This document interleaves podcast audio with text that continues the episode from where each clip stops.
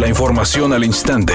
Grupo Radio Alegría presenta ABC Noticias. Información que transforma.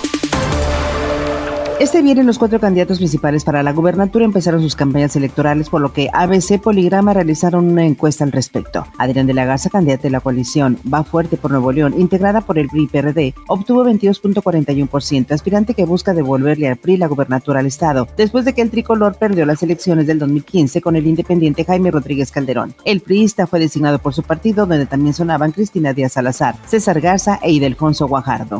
El secretario de Salud en el Estado, Manuel de la O, informó que en el actual ciclo escolar no se permitirán clases presenciales. En Nuevo León, las clases presenciales no se llevarán a cabo en este momento.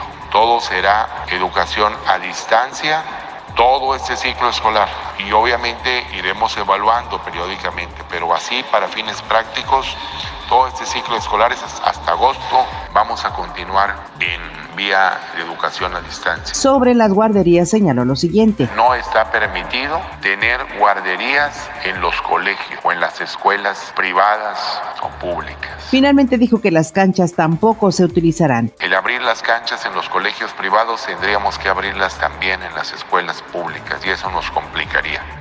De acuerdo a un informe dado a conocer este viernes por el INEGI, las inversiones nacionales y extranjeras tuvieron un retroceso el año pasado de 18.2% con relación a 2019, lo que se considera como el peor resultado de los últimos 25 años. La mayor pérdida se dio en la importación de equipo para transporte y automotriz, y esto por el cierre de fronteras y la suspensión de actividades no esenciales para tratar de contener la pandemia del coronavirus.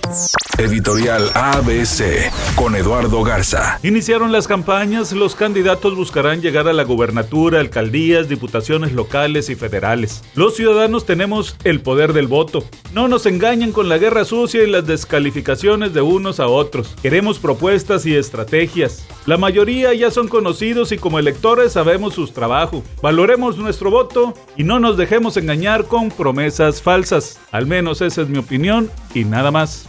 Tigres Femenil vuelve a la carga este fin de semana para enfrentarse a Pumas Femenil en la cantera. Sin embargo, no podrán contar con su delantera titular, Katy Martínez, debido a una lesión en la rodilla izquierda.